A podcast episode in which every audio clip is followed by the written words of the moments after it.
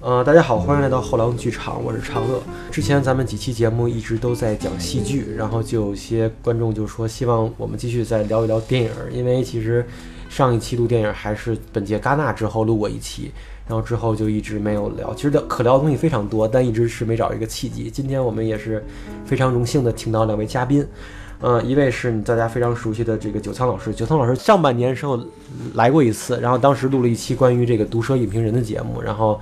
然后大家反响很强烈，然后那期的节目的关注度以及转发量也非常多，所以这次我们把九仓老师请来，然后跟我们聊，跟我们聊聊这期节目。然后另外一位呢是，呃，Peter Cat，他是这个深交的这个联合创始人，同时他也自己在做一些关于电影的国际发行啊和制片的工作。呃，欢迎两位先跟大家打个招呼吧。大家好，我是 Peter Cat。啊，大家好，我是九仓。啊，那个我我我这也是非常抱歉，我最近这个嗓子也不太好，所以今天我就把更多的时间交给嘉宾，然后我来进行简单的串场工作。其实我们这期主要想聊聊什么呢？我其实一直之前在想关于这期的题目，但是想了半天，我就觉得这个题目说出来可能有点长。我我我现在想的题目就是说，可能是关于电影这种艺术形式在未来发展及存续的一个形式。就这个问题乍乍听起来特别的唬人，就特别大，但其实无论你是不是影迷，其实你只要看电影，这个东西或多或少都会对你产生联系。然后我也想先跟两位嘉宾聊个事情，就是这两年来，就是这个 Netflix 这个奈飞和这个戛纳。撕扯的这个关系，因为去年大家都知道，就是那个奉俊昊的《玉子》，以及这个鲍姆巴赫的电影都被这个戛纳群嘲，甚至在那个《玉子》的播放出现了一个技术事故，所以有人还说这是不是戛纳的一种反击。然后包括到今年，这个福茂宣布这个奈飞出品的电影全都是没有，就是无缘主竞赛，以及呃奈飞本来要放到戛纳今年的五部电影，其中包括这个奥辛威尔斯的最后那个遗作也是临时撤片，当时也。起起了很大的争议，而今年刚刚这个威尼斯电影节却说愿意为这个奈飞电影敞开怀抱，这也是造成了呃意大利参展联合会的一个不满。所以对于这个现象，我不知道二位有没有一个自己的看法？呃，要不 Peter Cat 先谈一谈。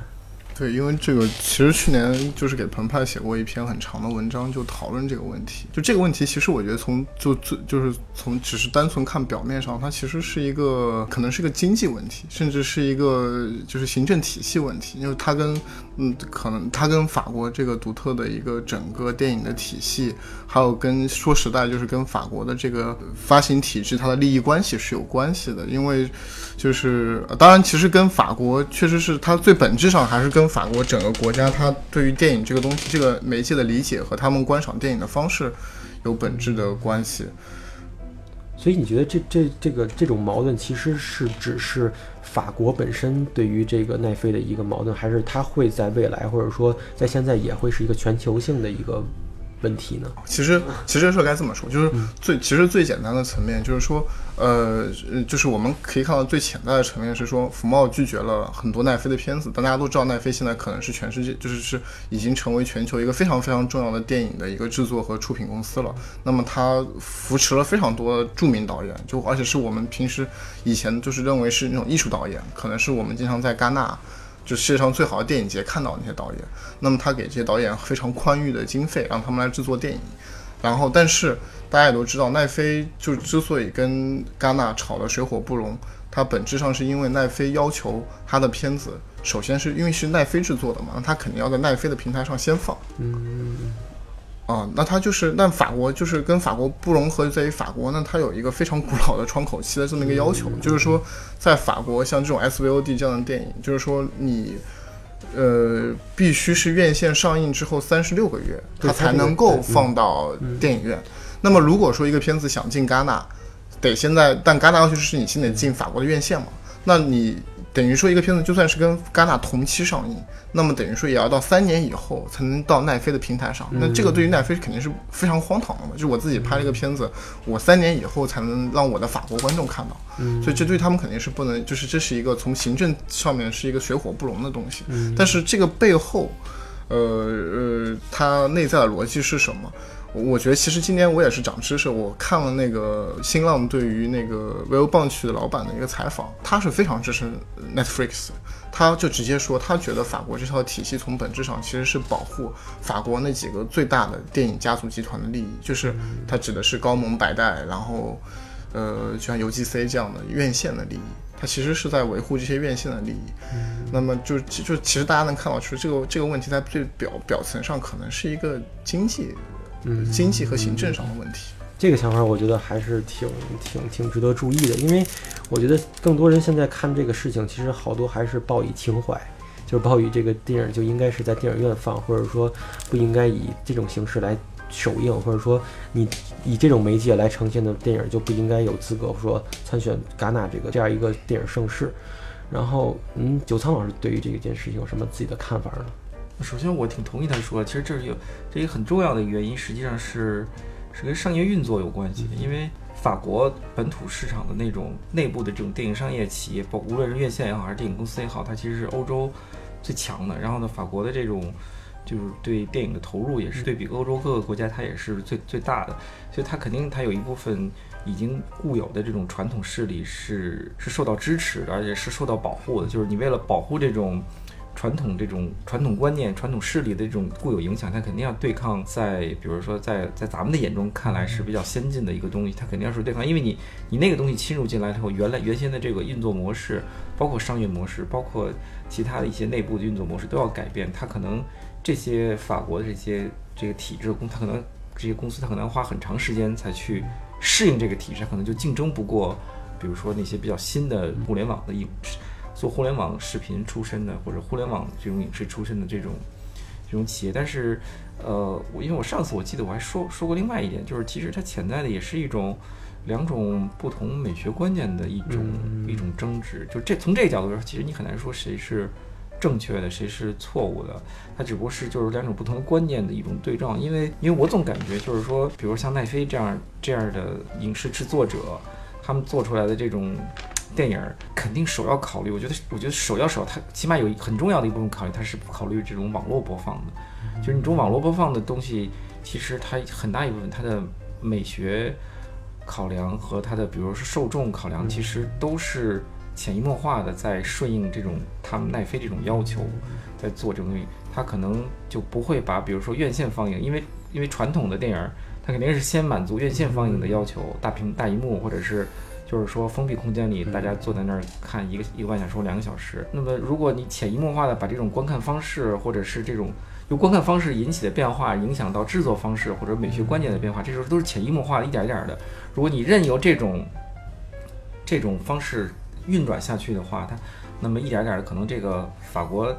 本土电影这个传统，或者它的美学，或者是它的制作方式，可能就一点点也会变化掉。可能正是因为内核里可能是。这一部分，嗯，你说是福茂也好，还是其他的那种法国的电影企业也好，它可能内核里他们对这种东西是有一定的，你说留恋也好，还是说依赖也好，所以他们本能的会对这个对外面来的这种新的这种企业，他们带来的新的美学观念、新的制作方式或者新的商业运作方式的一种抵触，因为这威胁到他们的，不仅仅威胁到他们的利益，也其实威胁到他们自己的那个。身份架构，就是说，你要是我们要顺应了你，他我们可能一点点，我们这个法国电影本身的这个身份架构、身份识别度，它就开始改变了。这种这种改变其实还挺致命，就是说，其实本质上它也是一种，就是由呃抵御我我我也也许我这么说我我这么说过分了，它也是一种抵御这种呃外来文化或甚至英语文化入侵的这么一有有这么种意意思在里面。综合来看，所以为什么比如说在欧洲国家里，为什么只有法国？它反弹的那么大，就以戛纳电影节为为首的代表的这么这么一堆法国人或者法国文化人、电影人，或者是是呃电影界人士，他们反响反应这么大，实际上我觉得这个有这个里面有一个有一种抗拒这种互联网视频影视制作这种影视方式制作方式或者美学观念的这么一个影响的这么一个内内核有有有有有这么一个因素在里面，我觉得。因为谈到其实这个美学观念变化，让我想到一件事情，其实咱们可以对照来看，就是其实在。嗯，五六十年代电视的普及，让电影院其实感受到了它的危机。就是比如说，呃，因为大家都可以在家看电视，所以对于电影产业投入了更多视效方面的东西，让人说这种东西你在电视机里边是感受不到的，只能是电影院去去感受到这种东西，无论音响还是这个色彩。但是现在这种是不是可以跟当时那种感觉可以对比一下？比如说这种流媒体的媒体的进入，会不会让影院自己就是电影制作来会想，我这个东西做出来，你就得在电影院看才能那么牛逼，可能那么那么效果可能更好。你流媒体永远都是一个就是达不到我想让你能达到那个效果。反正我我我觉得现在肯定是有影响的，不然你怎么会看到这么多，比如说漫威啊什么什么这样的片子都到处在放，对吧？嗯然后然后相对来说传统的那种。传统的那种就是动就商就商业领域领域来说，你传统的那种，比如说犯罪片啊、侦探片啊，或者是爱情片啊，或者是我我指的是西方电影里啊，这种这种片子就数量其实你看的数量实际上是是在减少。针对院线放映的中等成本的片子，实际上是在减少的，要么特别小，特别特别小，要么就特别规模特别大的这种。然后呢，然后其实没什么故事，就是就是就是就是失效，然后一堆人就是奇观式的这种展，因为只正是这种奇观式的东西，其实你在流媒体上你是。你即使在家里嗯弄一个一百平米的大大大银幕投影啊什么的，其实你依然没有在电影院里那种那种那种环环绕声啊，或者是这种这种这种三 D 效果或者好。就是所以你你现在你也你已经能看到，比如电影的电影制作的趋势，尤其是好莱坞或者英美电影的就美国电影趋势，所以已经在往那边偏了。就中等成本的片子其实是是数量在在不断的减少。就是我这这其实已经是影响，因为他们已经意识到，就是说我们在做这种呃。既能在网上看，能在电影院看的片子来，对他们来说，对普通电影制作公司来说，没有什么特别大的意义了。因为因为大家都都会都等着我，我在家看就行。我为什么要要比如说我我在美国住着，我要开两个小时车去电影院看一个看一个我能在家里看的电影，对吧？这是没有没有意义的。所以以我反正这种这种这种影响，我觉得已经已经很明显了。其实中国更明显，因为、对因为其实我觉得这个问题其实可能比我们说的还要显著，因为就是我觉得这个媒介几乎就完全影就决定了制作方式。因为你看中国最明显的是，可能电影圈里面就拍网大拍网大，网大是什么？不就是就是，但比如你说我们在其实我们平时讨论电视电影或者是网大或者电视剧，就很大的就是如果从制作制制作层面最显著的区别就是预算的区别。那预算是为什么会有这个区别？因为它那个媒介可能就要求你不需要有那种精细度，不像就是电影院所呈现出来的东西。还有一点，其实我一直觉得，刚才谈到的就是，比如说电视的兴起之后导致电影去，其实这这条路，其实我觉得也在现在，其实，在普通观众那边引发了一个很普遍的误解。比如说，我们其实如果跟不是影迷、普通大众去聊，就问他们说哪些电影你们觉得应该去电影院，大家可能就普遍意识说，哎，那些大片。对，因为那个特效这个东西，就就确实家里看那完全感受不一样。但其实我觉得这个是一个非常非常大的一个误解，就是我始终觉得，呃，我是非常捍卫电影院文化的。那我觉得就是说，比如说你看大片，那当然是它可能用了 IMAX 或者用了就是全景声，都是新技术。而且好莱坞其实在不停的发明这样的新技术，3D，然后卡梅隆的尝试。他在试图不停的有新鲜的东西、感官的刺激，去把观众带到电影院里去，以区别它跟其他媒介做一个区别。但是实际上，我觉得就是对于我们，比如说会看艺术片的影迷，其实我觉得非常的非常大的区别。就是一个电影你在电影院看，我觉得这个区别在于，我经常举比打比方，就是是古典音乐，就就你你你你听古典音乐。贝多芬那么多年，那但是你可能会听不同版本、不同的乐队、不同的指挥。那其实我觉得看艺术电影有的时候也是这样子的，因为其实对于电影制作行业的人，那么每个导演其实可能在做后期的时候，你就你没有办法想象他是要要在一个多么好的混音的地方，多么较真的去调非常非常声音非常小的区别，画面上非常小的一个颜色的改变。那他做这些工作。这当然不是说你可能能通过电视，能通过在网上你看一个非常小的 iPad 上看一个电影能看出来的，对吧？反正我就一直很想去纠正的一点。对对，其实我觉得就是现在就是因为从奈飞牵扯到这个问题，其实还是相当复杂的，它是有各个方面的角力，以及包括就是需要考虑方面也相当多，所以我觉得现在可以把这个问题拆解一下。首先，我就觉得说，咱们聊聊这个观影习惯问题。就我不知道二位就是每年大概会看多少部电影，以及在电影院内会看是一个什么样的比例呢？九仓老师这边，我也没数过，嗯，我一年大概看一两两两百个，不止吧？不不太多，其实我现在一年不不太多，两百个左右大概电影院里呢？电影院里头，嗯，有一半儿应该是在电影院看的。呃因为因为您是长期是在北美那边，对对，我我应该我应该，因为我每年电影就是北美有几个电影节的啊，我会大量的，比如一个电影节可能看三四十个这样的，那么加上一年应该有一百个一百多个是在电影院里看的。那那每天就是也加上就是有条件的话，在国内院线会看几部，国内的就是刨了刨开电影节，刨刨开刨刨开电影节嗯，就是院线电影，对院线电影，对，院线电影一年大概看个十几个二十几个还吧，还不少，十几？个对，还不少了。但是嗯对，就十几个吧嗯这样的。，Beer Cat 这边呢？我差不多，因为我我因为我也在法国嘛，就是我其实差不多，我估计可观影量可能有两百左右吧，甚至小于两百。然后我可能有百分之七十得是在电影院。嗯因为其实我觉得就是就是到电影院看电影这件事，国内国外其实还有挺大需要考虑的差别在里边。首先，这个片子国内引进不引进，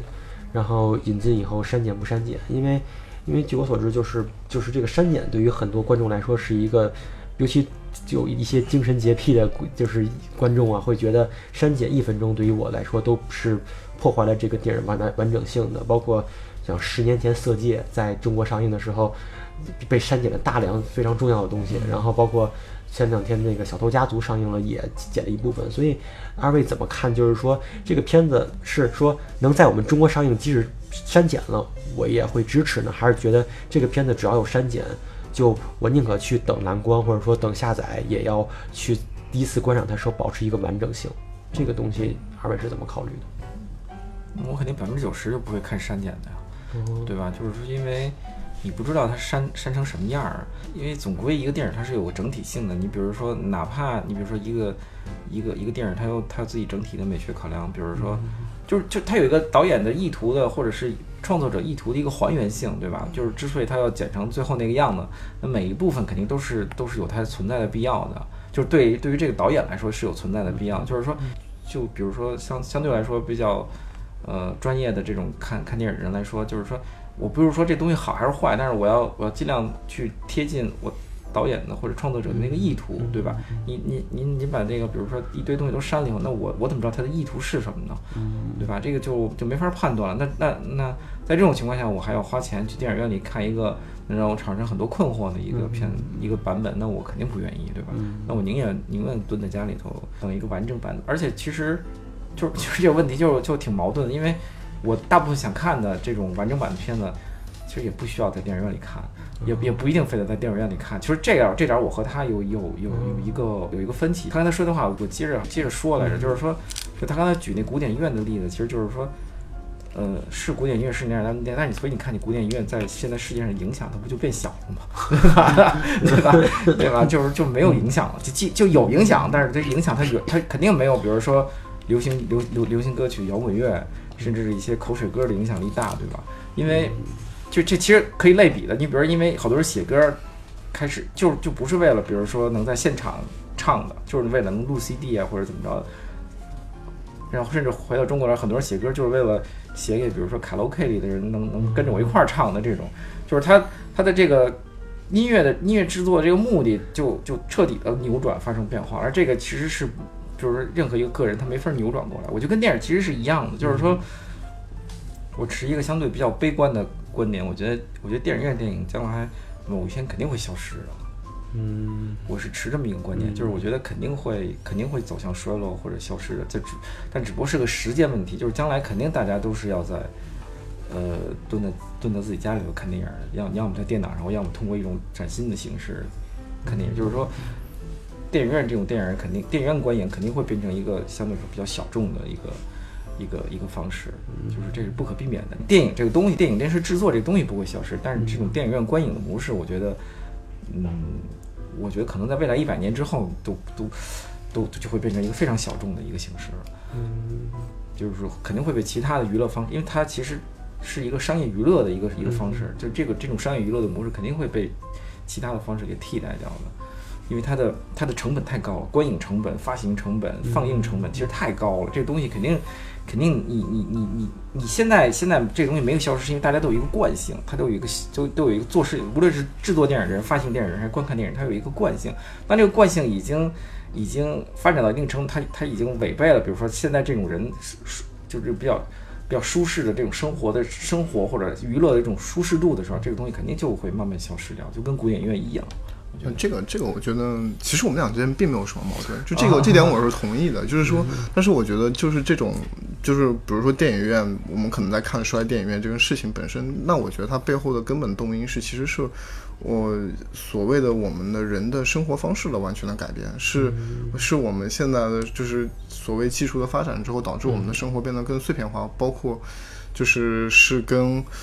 嗯，它是全方位的。其实电影只是被非常顺带裹挟的一个非常小的一个板块，就是因为我们很多事情都可以在家中完成。就好像比如有天可能这个问题反过来可以问，比如说有天公司会不会消失？就是有 有没有必要到一个固定场所来办公？对，或者就是你有没有就是需不需要人再来办公？这都是其实是类似的问题。我觉得这个问题上没有什么区别。但关于刚才那个，就是就是说我们讨论到就是说呃电影院里是不是古典音乐那个？就我只是说啊，出于作为一个电影创作者，那么就是说，他肯定希望观众所能观赏到的那个东西，肯定是那个最原汁原味。他所就是说，他甚至，嗯，对于一个真正的创作者，我相信他他巴不得所有影院都是最好的标准，是跟他在做做后期的时候那一样的好的场所。还是顺着那个关于删减的问题，就删减，当然对我来说，我肯定也是。就几乎不会考虑删减。比如说最近小偷家族这个事情，我我去支持这个片子，大家去电影院看。我觉得很大原因是出于中国的国情，是因为我觉得小偷家族一个一方面是因为就中国首先文艺片市场很羸弱。那么其次就是说，这样的获奖电影之前也一直没有很好的票房。嗯然后像我觉得《失之愈合》是个比较好的点，它的大众接受度比较大。然后相对来说，那么这个片子又拿了金棕榈，是一个很好的契机。我觉得是可以说，可能是给院线经理或者给这个市场看到说，哦，这样的片子其实是有还是有很大的市场空间的。是不是以后能引进更多这样的片子？是出于这种非常极个极非常个案性的讨论吧。但是我就说说到删减这个问题，其实。呃，我们就可以打个比方，就是说电影内容叙事层面，你删减了，肯定就会有删减。但是其实，比如说我们从一个电影院，嗯，换到一个我们的 iPad 上看一个电影，其实，在制作那个层面，比如说你的音响效果、你的视觉效果，那其实也是一种删减。对，嗯，其实我发现国内和国国内的一些状况其实还挺特殊的，因为之前我发现就是很多所谓的删减，倒不是说里边有什么不合适的内容，它是为排片儿，就是。比如说之前《摔跤吧，爸爸》吧，因为之前可能说里边有一段舞蹈，或者说里边有一段比较长那种 MV 式的东西，然后它可能这个片子长达两个半小时，但是为了排片方面，你想减半个小时，减半个小时，每天就能多放两场。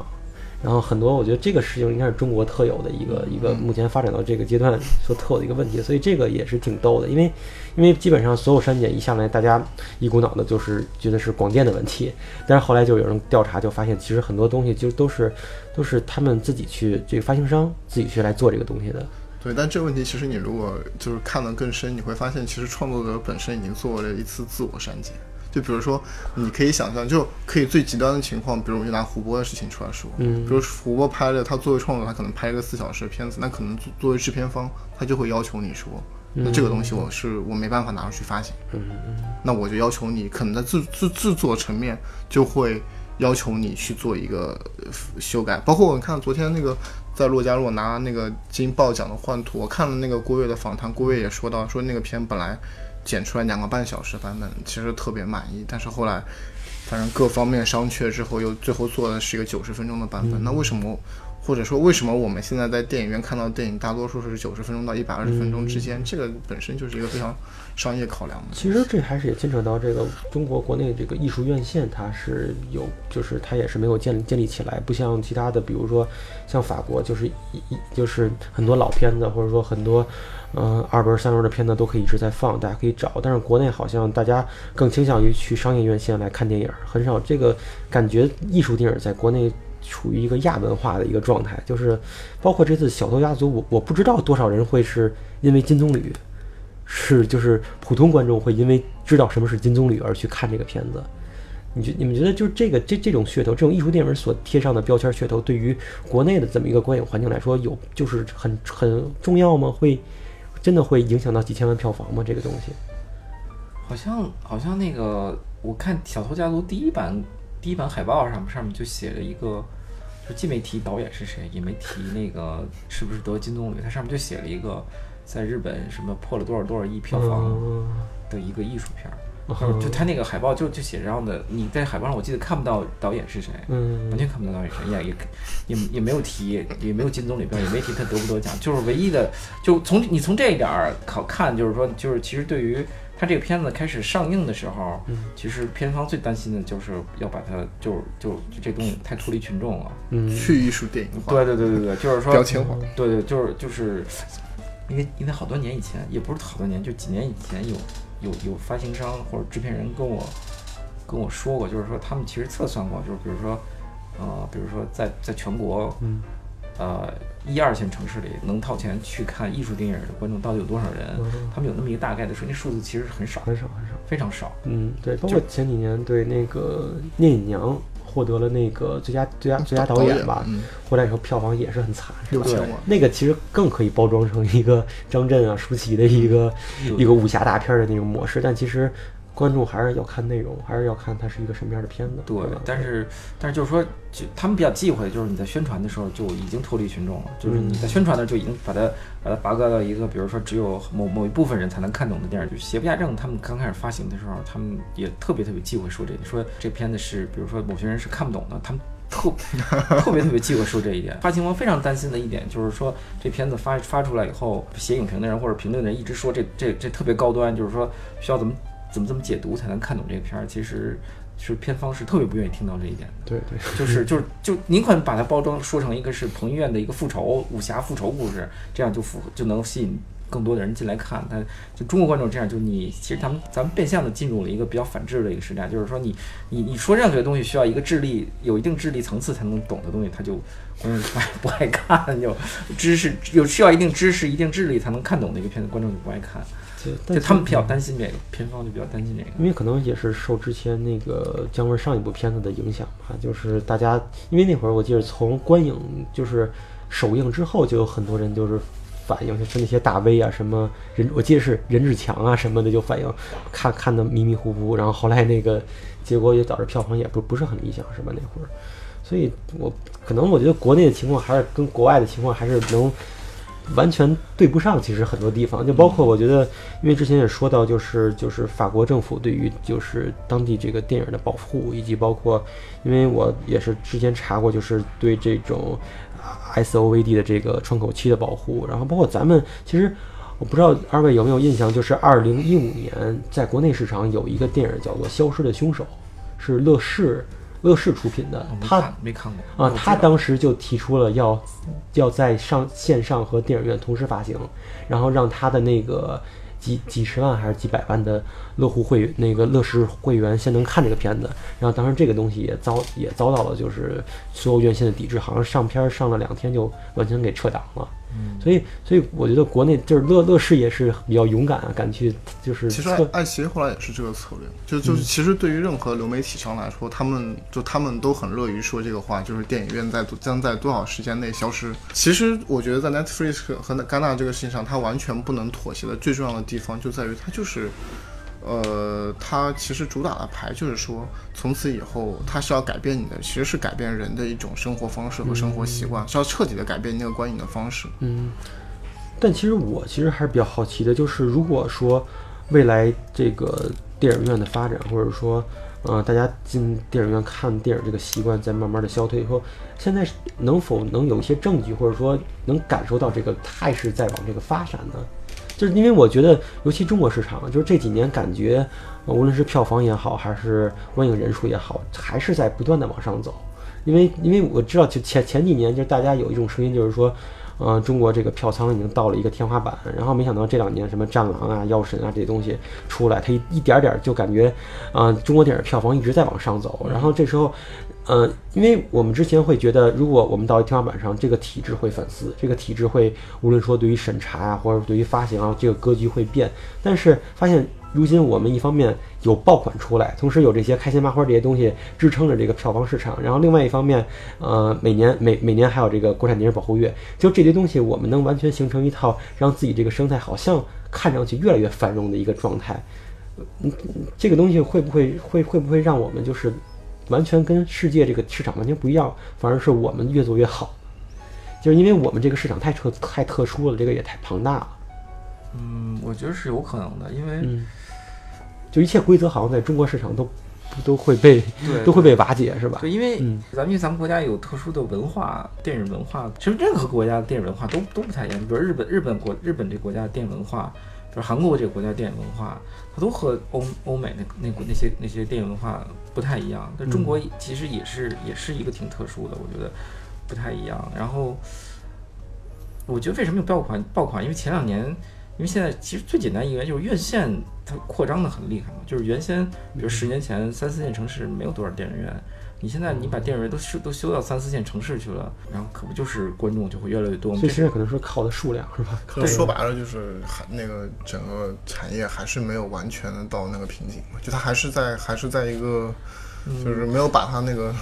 我觉得我我觉得是这样，就是说，嗯，因为在中国看电影儿，在中国搞任何一个东西，就这这话说说的说的说得太广了 哈，就是就是在中国看电影，就是咱就说在中国看看电影，它也是一种运动。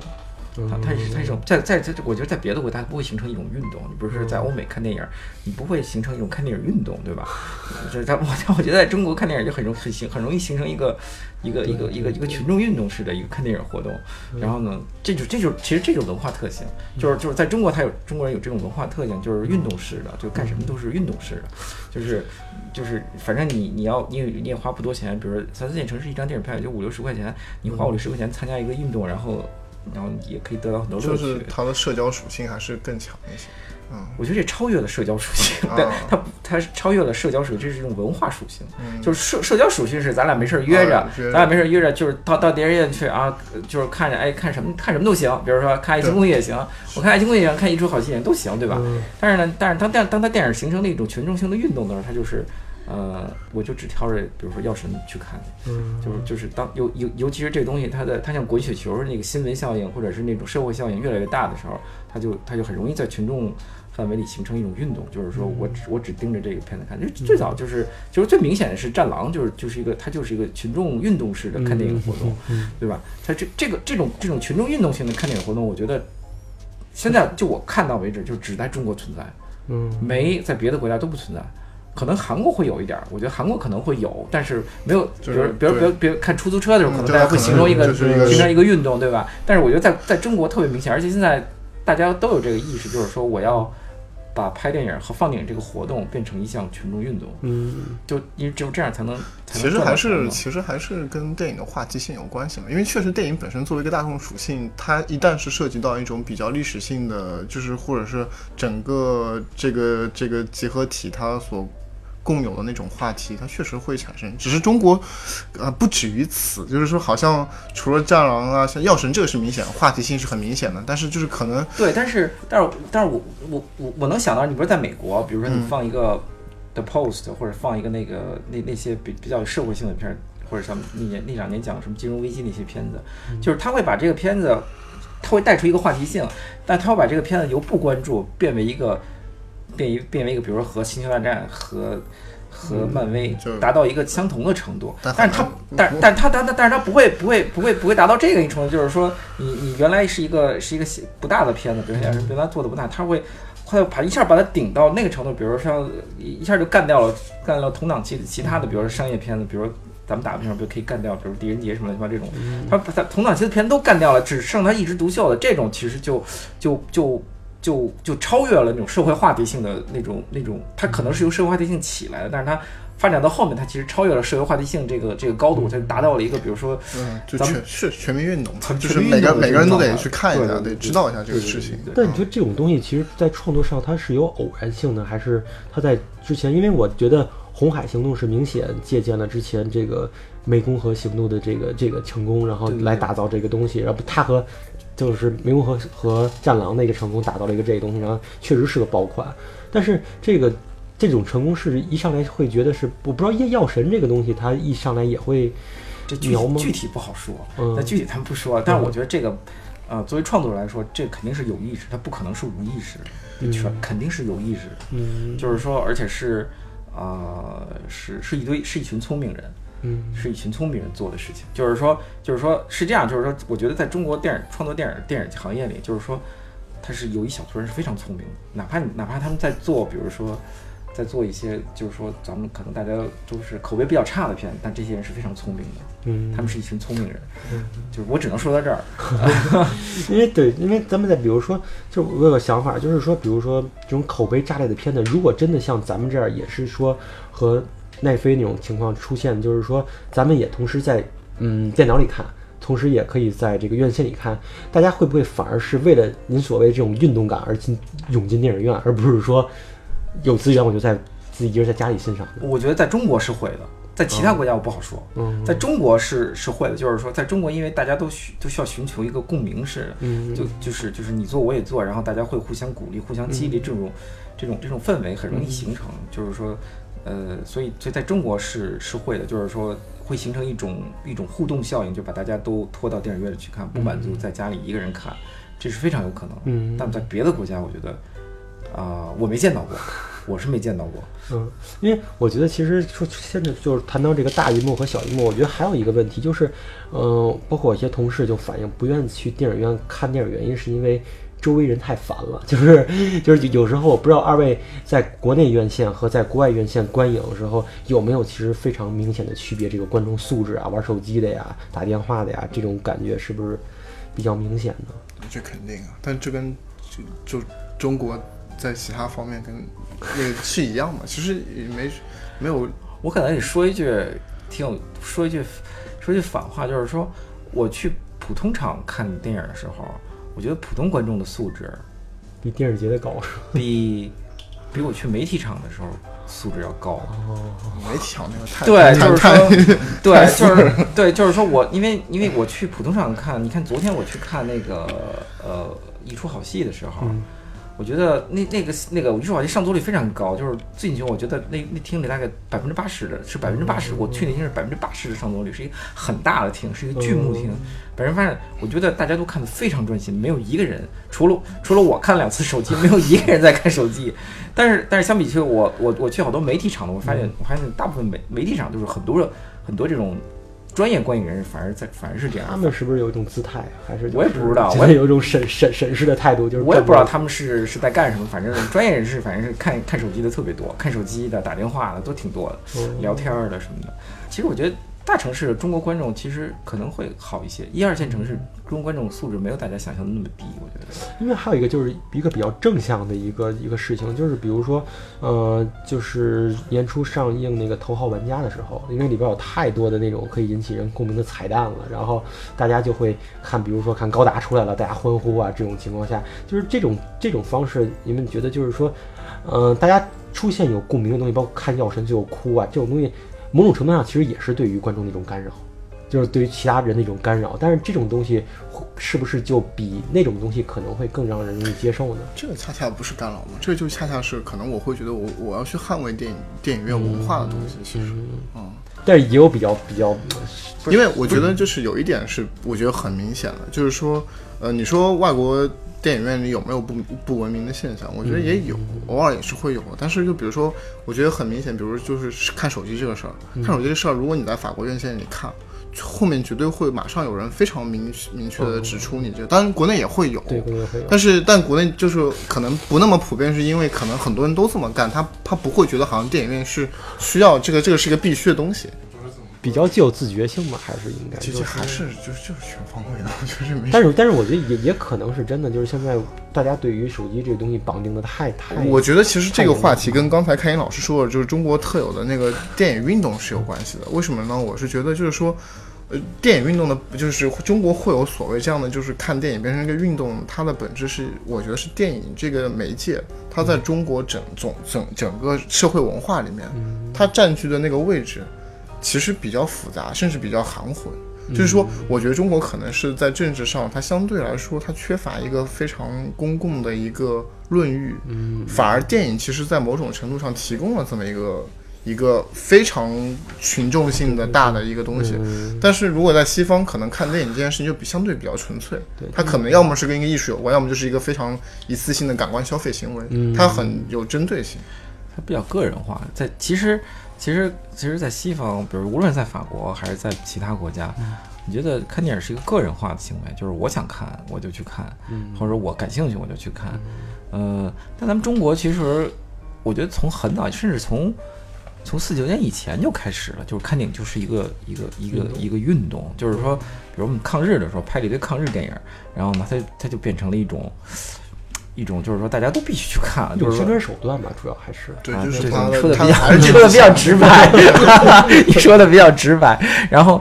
四四九年以后更是这样，就是就是你你你说宣传手段，实际上是从比如说是从官方的角度去看，但是从我们从观众的角度来看，我们就是去参加一个运动。嗯就是久而久之，其实大家都形成了一个潜移默化的一个习惯，就是看电影，其实是我们是要去担负一定的，我们要是我们是去尽一定的义务的，就是尽一定的尽尽一定的，就是作为是一个一个。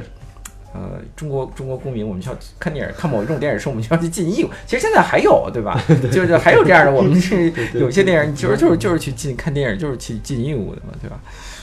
就是所以所以所以在在别的国家里，其实可能这种不是很多，这种这种现象其实很少。但是在中国，就是呃，自然而然大家都接受了，然后呢，可能还还主动的去发，就是说，嗯，比如说官方不组织了，我们自己可能还还还还还自发的去组去组织一下这种，就把一个看电影活动变成一种群众运动的这种，嗯，现在其实挺明显的，就是从就是从前年去年开始就就很明显了，我觉得。因为我知道，就像开云老师，就是最早去做做做，就是嗯、影评行业的时候，其实资源其实基本上大部分都是盗版，是吧？就是那会儿啊对对对对好片大部分都盗版。其实盗版这个东西在中国也是一个比较特殊的一个东西存在。就是我觉得就是其包括前两年蔡明亮那个事情，就是跟那个这边盗版撕啊这个东西，其实因为这个盗版这个东西在中国是不是也是没有办法说它就是完全否定它对于这个我我们影迷的一个贡献呢？或者说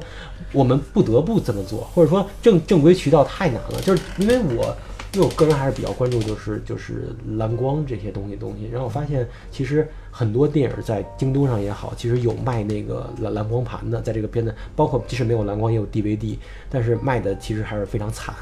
就是国内好像还没有这形成一套，就是无论是版权意识也好，或者说消费习惯也好，没有形成。我们要就是说这个电影下来了，我们可能需要买 DVD 去看，所以我们未来可能也是养不成这个习惯。这个这个是不是呢？我觉得它是最好的片子都买不到吧？你你你最喜欢那些片子，京东上你能买到吗？买不到呀。但是如果你要就是想想就是想就是当然，它肯定是又是它肯定是一个衰退和萎缩的市场，这个肯定是。反正我觉得这就是一个挺有点儿就带讨论的一个问题，就是说，呃，它它的问题的根源在哪儿？不在于它是不是盗版，而在于就是说，呃，一个一个文化产品，它的这个它的价值该如何体现呢？对吧？就是说，它是不是卖出了那么多钱，它就才体现了它这文化的价值？就是这个实际上是一个，你你应该站在，比如说，呃，你应该其实应该跳脱一个一个一个资本主义或者是另外一个某个主义的这个立场，就站在一个高度来想这个问题，就是说我我创造出一个文化产品，那么我该如何传播它？然后呢，如何实现这文化产品的价值？你该怎么判断它呢？嗯这个如何判断这个东西呢？其实没有这没有一定的标准。那么，那么站在一个资本主义运行体制的这么一个一个标准，就是那它卖了多少钱，它不就多少价值吗？它有多少票房，或者它 DVD 卖出卖出多少张去，就是说我我回收多少，这不就？然后呢，它就以就以这个价值来判断的时候，那有些某些人就是不行的，某些人就是行的，对吧？但咱们换一个角度来说，它的比如它传播的观念、感受，或者是其他的一些艺术上的这，或者是思想上的、情感上的东西，这种这种东西，它你如果作为创作者说，你把这个东西传播出去了，呃，是不是回收出回收来相应的钱？这东西是不是那么重要呢？就是说在，在比如在创作者本身没饿死的情况之下，就是说有有吃有喝有有房住有有车开的情况下，那我把这东西传播出去了，然后我没收回相应的钱，但是大众，比如说欣赏者，他接触到了我传达的情感，我传达的观念，我传达的美学，我觉得这也挺重要的，对吧？对吧？是吧这？这这恰恰是其实有大量的，特别是中国的很多导演，他其实在过了一定时间之后，他是他会亲自本人或者通过某种途把资径源放出来把。资源放出来。对，其实这就和一个，比如说我们，比如我们仿中国人仿造一个一种吃的一种家具，就会还有点区，还是有点区别的。吃吃的、用的、穿的，你仿仿造这些东西和和盗版一个电影儿、一个音乐产品，在这方面其实是有一定，就是你在判断的时候，其实不是应该，我我觉得应该有有有不同的标准来判断这个问题。嗯其实盗版也是有价值，对我呃，这偷盗版肯定是一种嗯，可就这样盗版肯定是一种偷窃行为嗯，但是这种偷窃行为，这种盗窃、这种盗窃、偷窃行为，就是在中国，它是不是它产生了？我我我个人觉得哈，它产生了呃文化意义上、思想意义上的积极的正面的价值。中国依然现在有这么多拍电影、会拍电影的人，嗯。然后有这么多人，比如说也也走出走走走出国门外，比如说在戛纳、在威尼斯、在各种电影节拿奖，这些人都离不开这些盗版影视作品或者网上下载影视作品的影响。没有，因为在咱们一个咱们比较现实，在咱们这样一个一个环境下，呃，各种各样的因素导致我们看不到世界上最优秀的，通过正常渠道我们看不到世界上最优秀的电影作品。这个，那么我们只有这个渠道可以看到，然后它可以，它开启了我们的，比如说智力上或者感性上或者各种各样方面的那种、那种、那种、那种、那种感受的嗯感受的途径。我觉得从这方面来说是是是是积极的。嗯，当然，我也很理解蔡明亮，因为因为蔡明亮他生活好像比较艰难。对，但是其实这个问题，我我我关于蔡明亮这个问题，我其实还真的还是可能比较用心的思考。其实我觉得蔡明亮这个问题反而会很有意思，就是说，好像对于大多数人，就像很多当当当时去维权的时候，很多下面留言的人都说说没有这些盗版资源，我们根本不认识你，对对，根本都不认识你。就是你在大陆有那么大的名气，甚至有那么多影迷，不都是次盗版资源所，呃，呃的，就是盗版资源给你带来的嘛？那么，但是就是在这种情况下，他依然要这么出来维护这个东西，经济利益当然一方面，但我觉得其实呃放到我们今天这个话题下，其实还特别合适，就是说。对于蔡明亮而言，特别是他那会儿说了那么多话，就对于蔡明亮而言，其实他可能会觉得你下载我一个资源，在一个你所谓的那样的场所里看了我这个片子，他认为这是一个不恰当的打开方式，甚至我们可以说，他认为这是一种对他作品本身做了非常大的简化和删改的东西。他可能认为你就是应该，比如跑到我们台湾来，我给你有个电影院，对吧？那个环境里给你放。所以其实你会发现，蔡明亮对电影的要求里面就本身带有电影院这个属性。嗯他非常强烈的在维护这个东西，他非常要求你非常注意力集中的，在一个很黑暗的环境里，然后能够看到那么好的音电影音响，就是，但我觉得这个事情其实，嗯，我觉得从这个层面上来说，我觉得嗯无无可厚非，就是就是这是一个创作者对他自己的那个生产的那个产品，他要求你用正确的方式打开它。他可能认为盗版是错误打开方式，即便你喜欢，你可能喜欢的也不是我想让你喜欢的。我觉得，我觉得你可以套用一个电影来解释这个现象，就是就是《小偷家族》这电影儿，你可以你就可以解释这盗版现象，就一 一家人都是一家人都是小偷，对吧？但是这小偷组成的家庭还是挺不错的，对吧？就是就是就是就是就是，是正面的，就是比比比对对对，他比这堂而皇之非常虚伪的，就是这些人，这些人比比比比外在的那些那些人有又更可爱，然后呢更讲情感。嗯尽管他们是站在一个道德伦理、站在一个法律正义的角度，他们完全是呃没有任何争辩语义的处在一个 处在一个被告的被告的位置上。但是你你不能否认，当他撇开这一切之后，在情感上你你是咱们是站在他们认同他们的。其实这跟盗版是一个道理。我们不能把这东西老是以一分为二，就是还要一分为二的看这个东西。因为其实如果把咱们这个话题稍微拔高一点，我觉得还是让我们就是重新去思考，就是电影的本体究竟是什么。因为我们知道，就是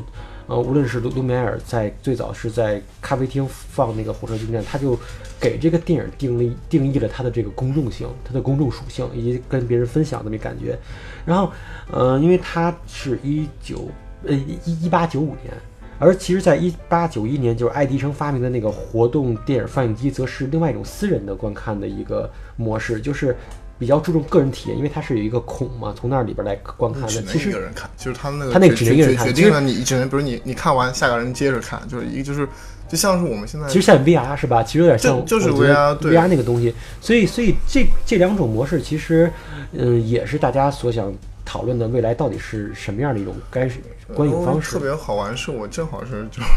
七月份的，就不是就是青岛有个 VR 的活动。其实我之前对 VR 这个东西，就我可能我发现我自己还是挺保守的人。就我在那个那边是一个专门的 VR 影展，就青岛有个 VR 的影展。然后我那其实是我第一次真的比较大密度的、亲密的跟 VR 做做做接触。就当然我就看完之后，我得出感想就是这东西，哎，就就就没啥必要吧。就是说，呃。我就它是一个特别典型的，我觉得是爱迪生那个模式下的东西，它就是一个，因为你，嗯，当然它可能现在有那种交互性，几个人一块玩那种，但是，但是就是说大多数还是一个人，你得带一个特别重的东西，首先，就那个在观感上让我觉得特别不好，有些是呃你得站着，就特别不好，就其次就是它其实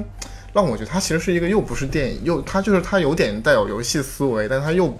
嗯，就是就是就电影和游游戏和电影都不搭的一个东西，就是说，它可能还强调一定的交互性，呃，但它又它的交互性远远不像游戏来的那么自由，嗯，就是其实是一个很不伦不类的东西。然后我个人觉得这个东西之所以我非常不看好它，是因为我个人觉得就是说，我们去电影院看一个故事，其实。呃，就它跟就是很多人都会觉得，比如游戏是不是电影的那个延伸？嗯，我一直是觉得这完全是两回事儿，因为我觉得游戏很重要的一个维度是它强调的是你进入一个虚拟的世界，但这个世界里面你有就是你是一个自由的操纵者，你能够就是它带有非常强的主动性，啊，但它又是虚拟的，它它可以实现一些现实生活中你实现不了的事情。但这个主动性，我觉得是非常重要的一个本质属性。那我觉得电影其实，我觉得从最原始上来说，它还是一个听故事，还是一个讲听就听，你是非常被动的，你是就听故事。其实我觉得这是两种人非常不同的需求。嗯，就是说喜欢玩游戏的人，他可能也喜欢看电影；喜欢看电影人可能也喜欢玩游戏。但不是说我玩了游戏我就不再需要看电影，这其实没有什么关系。那我觉得 VR 就是属于一个，嗯，他两个都没有特别认清楚自己。哎，我觉得。嗯，我稍微有点跑偏了。对，没没没没没没跑偏。我觉得，我觉得，我觉得，我他说这 VR 这事儿特别好，因为，因为我因为我觉得好多年前就是好多人就说 VR 这东西可以弄电影啊什么之类的，我觉得，我觉得，我觉得就就就跑偏了。为什么呢？就是他们就说这种话的人，其实他都没，嗯，他其实不太懂电影是个什么东西。就电影其实不是让你觉得这东西是真的。嗯，就是就他不是以以此为目的的，就是他不是说我要还原，所以所以我觉得就是我放句放个大话，我觉得李安那片就拍的特别蠢嘛，就是那个就那个那个那个那个那个比邻中产，就是说特别他他他自己也也也晕了，就是说电影这东西其实它不是说让你看，就是就我还原真实了，它这东西就就电影就就就就得一百分了，它不是这样的，因为因为因为其实其实电影有一个恰恰有一个有一个有一个很关键的东西，它就是它要。它一定要虚，就是说虚构一点一点东西，就是说你一定要，你要留给这东西一个虚构的空间在那儿。就是说，它既是它既它在它在影像上它有一个不可否否认的客观性，嗯，但是它如果作为一个娱乐产品或者一个一个一个一个大众文化产品，它你一定要留给它很大的一个虚构空间，这东西才能存活下去。然后，但是就 VR 这个东西，甚至它极大的压缩了影像的这个影像的虚构空间。所以这东西它其实是不是离电影越来越近，它是离电影越来越远。嗯，就这个东西它是不可能做成一个电影的，因为你你你你真正去做 VR，你就发现就是说你要在 VR 的状态下你去虚构一个东西，实际上是它难度是乘以乘以好多好多倍。对设计的。对对对，它要乘以好多好多倍，这东西就就把创作者给累死了。嗯，就是说，那你最后你只能是你只能是带着 VR 是吧？然后然后重新体验一遍，比如说我。体验一下，我我去到海里啊，或者怎么着，太空什么的，就这有意义。你说带你那，你说带着 VR，比如说走参观咱们办公室，那我戴眼镜戴，我直接参观你们办公室 不就完了吗？我为什么戴着戴眼镜参观你办公室，对吧？就是这就是一个挺扯的一个事儿。他其实做这事儿的人，他其实不，他其实懂技懂这技术。懂 VR，但他其实说这话的人说这种 VR 可以代替电影的东西，可以用 VR 拍电影，就是这种话的人，他其实不懂电影是什么东西。所以我觉得 VR 这种东西其实更像是一种在游乐场里边的玩意儿，就是那种东西，它它它不能成为一个，就是说以后主流进电影院大家一人戴眼镜，这不太可能，或者说在家里欣赏可能会一它更多的还是体验的一些东西，它不不不是对他它就是刚才凯英老师讲的嘛，就他其实就是他讲究的还是就是说，似乎电影是不停的求真，就是要要把那个就它那个内容就像个真实的东西。但但这个其我我当时我也是嗯两电影我至今都没有看，当时我但听别人讲我就写了一篇文章，我觉得就是这个电影的这个求真意志本身是一个可能是一个很虚妄的东西，它其实这个东西是有问题的。是个假命题。对，就是这个这么去理解电影是有问题的，我觉得。不过我 VR 刚才其实我们应该讲的就是，对，就是说提到的就是两种模式嘛。那么两种模式其实就还是要回到刚才，就你其实是你前面就长乐你前面提到那个观点，就是说很多电影院的时候，我们就是说，比如说大家看电影，就是说。呃，有人看得很激动，然后是不是互相干扰？但我觉得这其实恰恰是一个电影院它非常重要的一个功能性，就是我我我我我这几年其实一直在反思，就从托尼厄德曼那个事件之后，我一直在反思这个问题，因为就是托尼厄德曼就是一个非常疯狂的疯狂的，就是戛纳出现了非常疯狂的情况，就是就是说就是说就是全场都在鼓掌，就是大家看到他唱歌那段，就全场在鼓掌。就当然，就这个其实好像以前黑泽明在哪部片子里，他其实有就他有这么一个设定，就是一个就片子里他直接是那个就是演员对观众说，你们能为我鼓个掌吗？我现在要做个什么事？但就当时就是他就黑泽明就说，他说欧洲观众就真的会鼓掌，然后日本观众就就全部坐在那边，就是。就是是我我是觉得就是托尼·厄德曼他当时在戛纳那种情况，他就是说他跟观众之间达成了一种极大的默契和共鸣，以至于就是大家会这么感同身受的参与其中。就这个可能是我们有的时候看戏剧，好的戏剧会有有有这样的情况。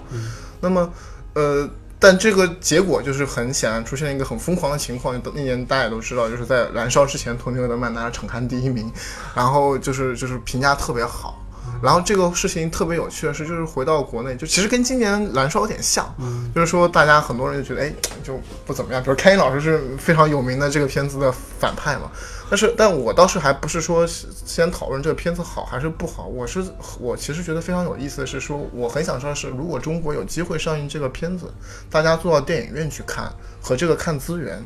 就是所谓的我们现在小荧幕，这个区别会有多大？就因为当时，但是托尼·厄德曼是个怎么样的文本呢？它可能是一个喜剧文本。就当时我觉得一个比较好玩的一点是，就是我觉得喜剧它就是一个非常天然适合，呃，是一个很社会性的，天然适合要一群人。就你比如看喜剧，其实那个片场如果有人带着笑，就就可能氛围会挺好的。但是比如说反过来，比如你看看一个《东京物语》，就我其实这意思，我当时也说，就是我《东京物语》，比如我看看哭了。就我哭那个行为是非常非常非常极度的个人，就是我可能等到这个灯亮的时候，哎，所有人感觉都没有哭啊，眼泪都已经擦干净了，但其实我中间哭的可能哭得很厉害。就你会发现，哎，这个在喜剧和所谓这种悲剧里面，它其实你会发现，是不是喜剧电影就很适合是一个公共场合，就是也许你一个人看和公共看会有很大的区别。就这是我一直在想问的，包括我就是我刚才还在聊，就是说剩下的问题，就是说一个音乐片，一个音乐片，一个可能整个电影都在放音乐，非常它是一个非常要强烈要求观众去打开感官的东西。那么我我也在想说，哎，它是不是在电影院看效果就会比在荧幕上好很多呢？因为我注意到一个现象，因为这片很有趣，呃，戛纳结束好像是七点八。然后 First 放了一场，但它应该是闭幕片，放了挺大的场次，然后分数就突然窜到了八点二，然后这会儿又出资源了，这分数又回到了七点八。你说的是就是剩下剩下，就是说，呃，就是说，就当然我们可以去讨论，就是 First 的观众是怎么是哪些人组成的啊？然后现在看到这些资源又是谁？但是我觉得这里面是不是有一种可能性，有个区别，就是说，哎，First 的那个现场的那个场和我们现在就是大家有资源出来之后，大家在自己的荧幕就是电脑上看的那个会不会有区别？我觉得好像看电影就就是你坐在电影院里看电影，就是有一种催眠效应啊，就是有集体集体催眠效应，就是有的呀。就是说你在不同的你在不同的国家看同一个片子，你就你在你因为你比如咱打比方，你你在戛纳看一个片子，因为周围坐的都是一群，就你有想搞事情的人。对，就是因为那个谁写过一本书，哎，我忘了这本书的名字，忘了这个作者的名，他他写过一本书是专门研究电影电影节的。他说电影节就会有这种气氛，就是什么呢？就是因为你坐在坐在戛纳，尤其坐在戛纳电影节里，是一堆啊影评人、记者、媒体人，或者是对坐在那儿看，因为他们有一个他们有一个共同的目的，就是他们一定要他们有个他们有个任务，就是他们就要写东西，比如说每个人都要写东西，就是说你坐在那里，就是白天看完一堆片子，你晚上得回回旅馆写东西才行。就是说，如果你看了一片子，他他什么也没告诉你，就是说很难写，你就会你就会本能从职业的角度你就很讨厌这个片子，因为我回来我写什么也写不出来，就是为什么好多电影日本电影都都没法在戛纳电影节上就没法在西方电影节上获得好评，因为。因为他，你因为你看完了你写不出来东西，你知道吗？就是这个特别，就对西方人来说这是特别致命，就尤其对职业人特别致命。所以，所以我觉得这是就是说，在戛纳看电影就是有一种有一种集体催眠效应，就是说，那个叫好的那些人，他可能不是说真心的说这电影有多好，而是他觉得我操，我我终于 晚上那晚上能写的点我都找到了，嗯就坐在回到旅馆房里写那些点我都找到，他可以就我觉得，我觉得就就鼓掌这东西其实更直接，就都还不是写什么点。其实我觉得就我就是说，你在戛纳那个场合，一个影评人在戛纳那个场合，他所谓作为影评人的那个影响力的那个存在感，其实是被刷到最大的。就他需要，他需要去发表一个相对来说比较直接和对。甚至有些极端的观点。对他需要，他可以很轻易的表达他自己的观点的那些片子，就会就会很他受欢迎。会，他会有一个影，就是这是一个他可以施加最大影响力的话题，因为他可以就是在那一刻，影评人有机会毁掉一部电影，或者捧就把一部电影捧就就上天。就关键是关键是我他有他有的可说了，这种这种就是你就是那种那种电影，就是这种电影，比如说我特别讨厌那些电影，比如说托尼·厄德曼，比如说像那个萨金塞夫那个什么，那个那个 那个无爱可诉，啊，无爱可诉，我特别讨厌这种电影，就是说，就是他他没有给你看任何新东西，但是他但是他让看电影的那些想表达自己意见的人有很多可说的，你就这种就是这就个托尼·厄特曼不属于这种吧？也是，我觉得也是不，，我觉得托尼·厄德曼就是还是很诉诸于，就很多人就是喜欢，就是他很诉诸于他那个情感，还是就是他就是咱这具体例子咱们不说，啊。但我但我 但我是但我是有有有这种效应，但这种效应其实是有传染，就是是可以传染的，在在一个电影院里是有是有这个共情催，我觉得我觉得比较共情催眠，就是说你在电影里看电影，就是它有这种催眠效应的，就是说有某某某几个大咖坐在前排的某几个大咖开始哈哈哈笑或者咔咔鼓掌，那但周围的人马上就被传染了，对吧？就是尤尤其是那些带有偶像崇拜情节，一看我靠这是那谁开始鼓掌了，我靠那我也鼓吧，就这种人这种人是非常多的，这种人非常多的，所以所以它导致了一个一个片子，其实是在媒体场放映的时候，他他可以有一个有一个很轰动的效应，有那么几个人可以带出很轰动的效应，其实剩下的人其实都被他都被都被开头鼓掌的人给催眠了，你知道吗？就是就 戛纳一定是有人在领领奖，也有人在领，就是对。故意故意虚的，这是肯定是有的，对对对。这这是有肯定有策略性的，这是有的。但是，但是，但是我我我就我的观察来，我我觉得就是说，呃，大部分评委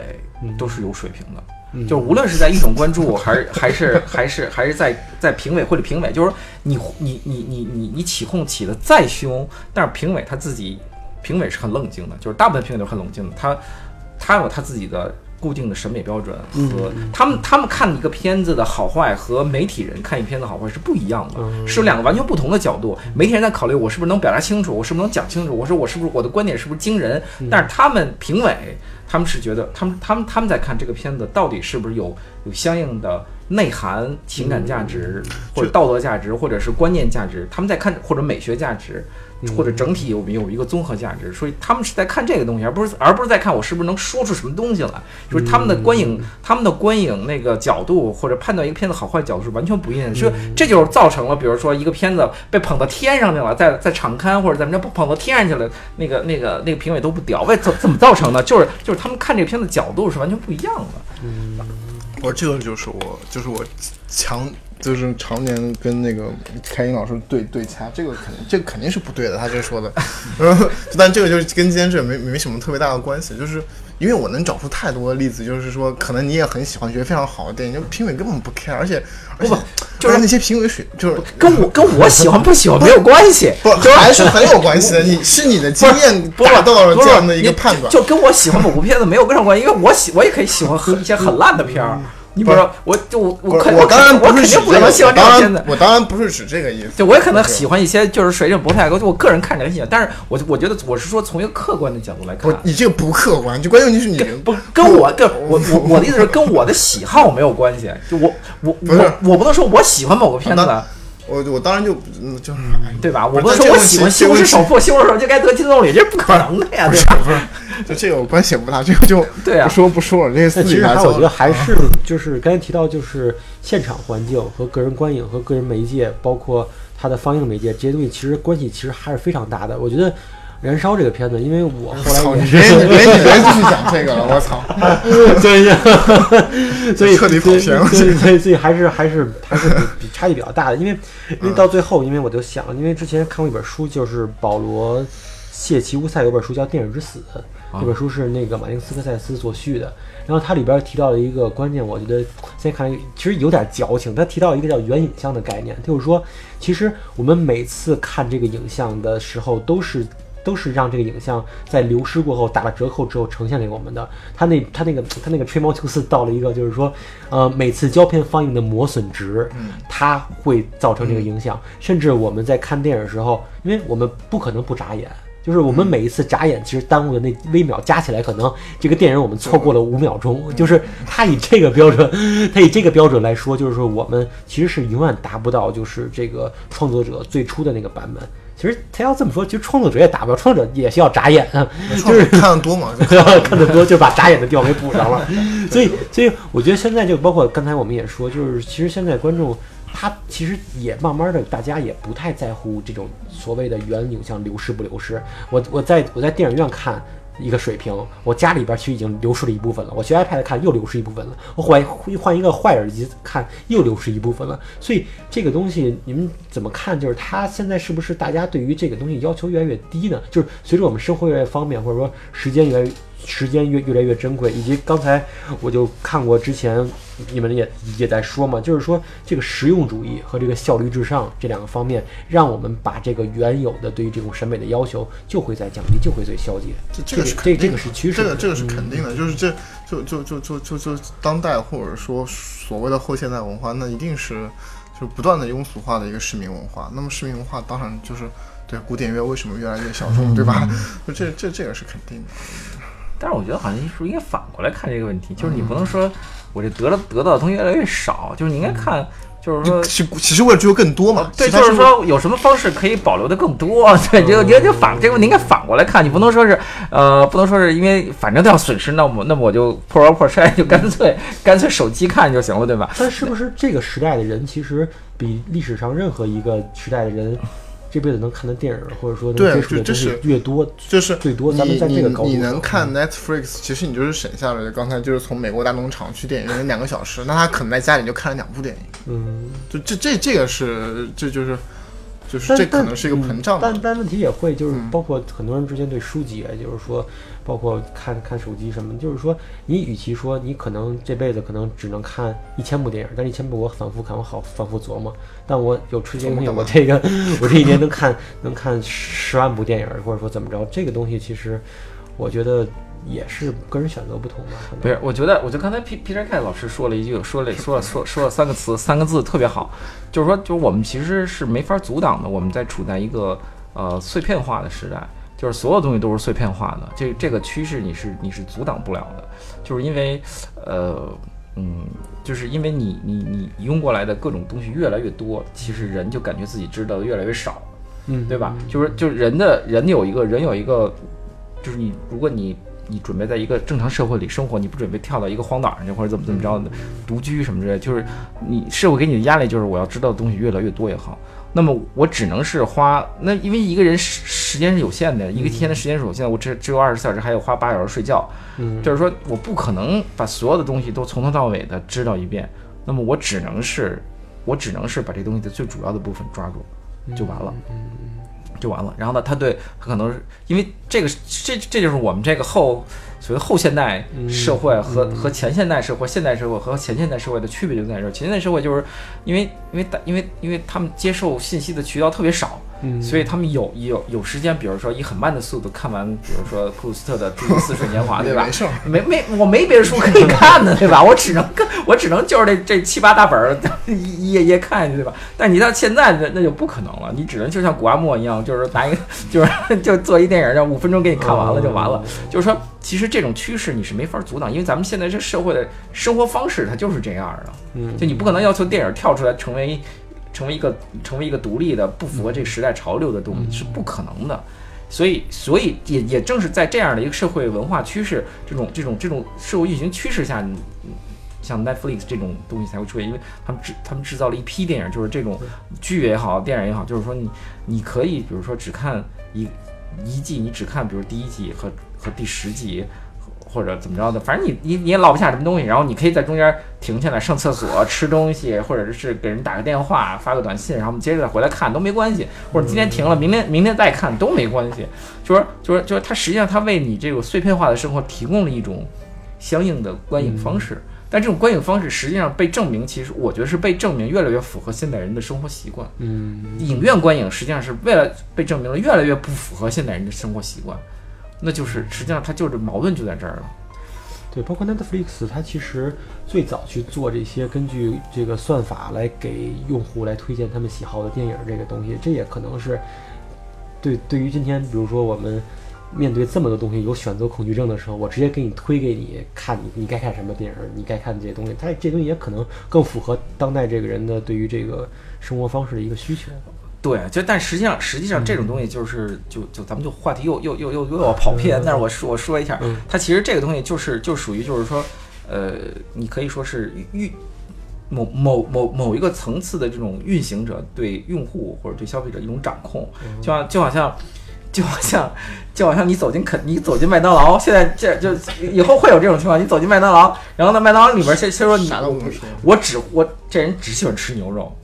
或者他只吃过牛肉。那走进来，他看的菜单上全是牛肉，对吧？他可能就不知道有鸡肉、有鱼肉，或者是有有有沙拉存在。他看到的全是牛肉，他他这一辈子都吃不完这麦当劳里的这个这个牛肉组合，对吧？但是他就觉得他自己挺美的。但实际上，你站在一个。你如果给你一个上帝视角，你觉得这人这这人这人这人这人变成一傻瓜了？他只吃他只吃这东西，他也他也他不他因为他不知道羊肉或者鱼肉的存在，他他也不知道这东西是好吃的。就是，但为什么这种人这这个这个东西他会一直灌给你？因为他知道这么卖给你东西是他是最省，他赚钱赚的是最省劲儿的。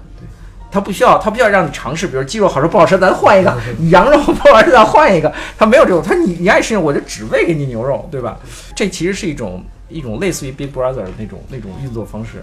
对，讨论这个话题的时候，其实我觉得就是说。呃，其实有一本书就给我特别大的启发，因为就是关于电影院这问题，我也一直在思考。就是那个乔纳森·克拉克，他有一本《知觉的悬置》，就他其实他那个书里面特别有意思。他当然不是讲电影，跟电影没有关系，他可能是主要是在阐释十九世纪末为什么就是视觉艺术会发生这么大的改变。那么他其实他的一个非常强的一个观点，他是其实是通过注意力这个东西，就注意力这个东西，其实就是他在十九世纪那个形态。呃，最终催生出来了像我们看到的电影院这样这种视觉文化一个非常的一个产品。其实你从这个观点来看，你会发现，其实我们目前这种电影院文化的解体，可能也就是这种所谓的注意力文化的解体，就是。就是就是他的一个很强的观点，就是这个注意力这个东西，其实在十八世纪根本没有被认为是在心理学那么多东西里面很重要的一个行为特征。但是到了一个工业时代之后，它一个技术化时代之后，它很快就是说，因为技术化时代，你比如说你在它要高效的去机械化的处理事情，要所以它就要求工人必须非常有注意力集中，然后他在不断的强化这个概念，它的那种道德上的那种。良性的东西，所以就大家就会，比如说大家在从小在小学里就会有人说是有些孩子是多动症，嗯，就是注意力不集中。但为什么注意力集中是好的呢？就这个概念可能是是跟这个工业文化的兴起、技术化时代的兴起是有有关系的。那么其实就是他那个也讨论到，就是关于电影院文化，他就是把大家就圈在这么一个洞穴里，就是非常注意力集中看一个东西，其实都是有关系。那我觉得确实是。当我们技术发展到二十世纪末，互联网这东西出来之后，就是确实这种模式完全的解体了。就是今天。但但包括阅读文化的解体跟这个也很有关系。但是我我跟你这个我跟那观点正好不相，正好正好正好正好相反。那我同意你说的刚才说的那，但其实我觉得我我我不觉得这个注意力东西是解体的，实际上这注这注意注意力经济或注意力运作模式被加强了。嗯，他他他就就我解体这个词可能就是说就是那种那种注意那种模式那种模式，但另外一种方式其实其实是加强升级版了，它一些升级了，实际上是。对。就但是这种就是，但很显然，这种新的模式就是刚才我们常用就碎片化嘛，就它可能它对一个东西的长度，包括它可能短期的在一定的强度很大，但是它其实很短暂。它其实就是可能更强调那种感官性的东西会更强了。其实是，我感觉现在碎片化，包括这些东西，包括没有注意力的东西，像更多像是一个贬义词。但其实我觉得这东西其实应该是一个中性的一个一个一个一个概括吧。因为这这取决于你站的。对对，其实就就像你刚才，比如说你觉得你为什么觉得中性呢？因为我觉得就像你刚才说的，就是说。呃，为什么人需要有注意力？但是就是可能是受到就是说工业化时代变化的这个东西。但是其实，呃，因为我们包括社会文化一直强调这个东西，你要你要有专注力。包括我们出了很多书是关于如何深度工作的。但其实这个东西为什么就要认定这是一个正向的东西呢？对，当然是，当然是我同意你，是吧？这个 不，这个问题是这样，就是说，就是说，因为碎片化实际上是是是出于实用目的的才碎片化。就是说，你比如说你在原始社会，就你在你在原始社会，大家都没有什么事儿的时候，如果你你坐在那儿看一棵树，它就是一棵树，你会你会从从上看到，你 从你作为原始人，他从上看到树有树尖、树叶、树根、树枝儿，然后它到底下树根儿。但是为什么为什么为什么会碎片化了？就是你发展到发展到现代人的时候，你就会发现，这是个概念，就是说不是，就是就看其他部分没有对我没有意义啊，我只看这树上这结了苹果，这苹果就有意义，对吧？他就只只只看到那个苹果了，就说明就是说碎片化实际上是一个。是是一种，我觉得是一种阴谋，就是说这种阴谋，这种阴谋，但但是就是说这个阴谋的其实加者是谁？咱们可以就是就施加阴谋的人是谁？咱们可以有在讨论。但碎片化是一种阴谋，就是它只引导你去关注，呃，你你认为你觉得重要的事情，就碎片化，就就像你拥过来一万件事物，但是你看到的可能都是每一个事物上的那个苹果，你都把它摘走了。其实这是就是。就就这个阴谋，就是实际上是人的理性主义倾向嘛，只是这种理性主义倾向在技术化的时代，它被不不断的强化。对对，所以碎碎片化是这么造成的，就是碎片化其实这个碎片化这个东西其实是，就像他说的，实际上是跟随着这个这个这个资本主义时代到来的。然后包括很多就哲学上很多很多人其实他的都是在相应的推动了这个碎片化的趋势。你比如说。咱们又说远了。你你你比如说精神分析，其实精神分析这个东西，其实就是就是就是在推动碎片化。嗯，就是就是就是精神精神分析整个这一套理论，我这么说，大大家肯定要反对我，但没有我就我说我理解啊，就精神分析这个理论本身就是在推动对人碎片化的认知，它就只关注你一点。就是只关注你，你有你有某一个地方你有问题，他只关他只关注这一点。说你做了梦，他只关注别人，你为什么要梦见那个东西？你为什么要梦见这个东西？他只关注这一点，他把别的东西给你忽略掉了。就是他没他没给你解释你的精神状态是你身体整个的一个部分。但但资本主义需要这个东西。就是它非常实用，它非常实用。就是你要我要解决一个问题，我才能我这个人才能正常生活，才能去干活，才能上班，对吧？就是说才能，就是我不能带着一个一一脸的困惑，一脑子困惑去，因为人人困惑是很正常。但是但是但是这种整整体这种制度靠你不能困惑着上班，你你会毁掉你自己，所以你不能困惑，你你必须把这个问题解决掉，然后去上班，去创造价值，去劳动。就是这个，它它有这一整套实用主义价值在里它后面的。行，我觉得今天已经聊得非常精彩了，内容也非常多，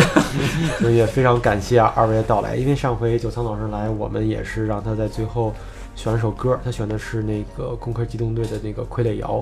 然后这这次，嗯，Peter Cat，你看这边选首歌，然后作为这场九九仓老师选吗？你选，你选，我不是，我真的是。盛夏里边有没有喜欢的歌呢？我要叫啥？那我们就从盛夏里边随便挑一首嘛。我觉得最后那首就关于树的那个歌还挺好听的。是现在能放吗？现在不能放，不能放。节目里在后对对。哦，那也没啥用。对，我觉得那盛夏里面最后那首到那个就是好像是树，好像讲树那首。好的好的，行，非常感谢二位的到来。今天哎，对，那我就说一下，我觉得就是如果就是听这个节目的观众有机会看盛夏，我觉得你们不妨尝试说，就是说大家几个朋友聚在一起，可能找一个朋友家里面放映条件最好，音响也最好，可以一块儿看。我觉得就是。可以试试，也许不太一样。好的，好的，非常非常感谢。嗯，也欢迎大家关注我们的微信公众号，我们刚刚也是进行了更新。呃，大家可以在那个微信的搜索栏搜索“后浪剧场”四个字的全拼，就能找到我们。我们会在公众号的推送中放出一个彩蛋，就是本期节目的两位嘉宾分别会为大家推荐一本书，所以欢迎大家去关注获取。Послал, сказал, что болен и устал И эту ночь не спал. Я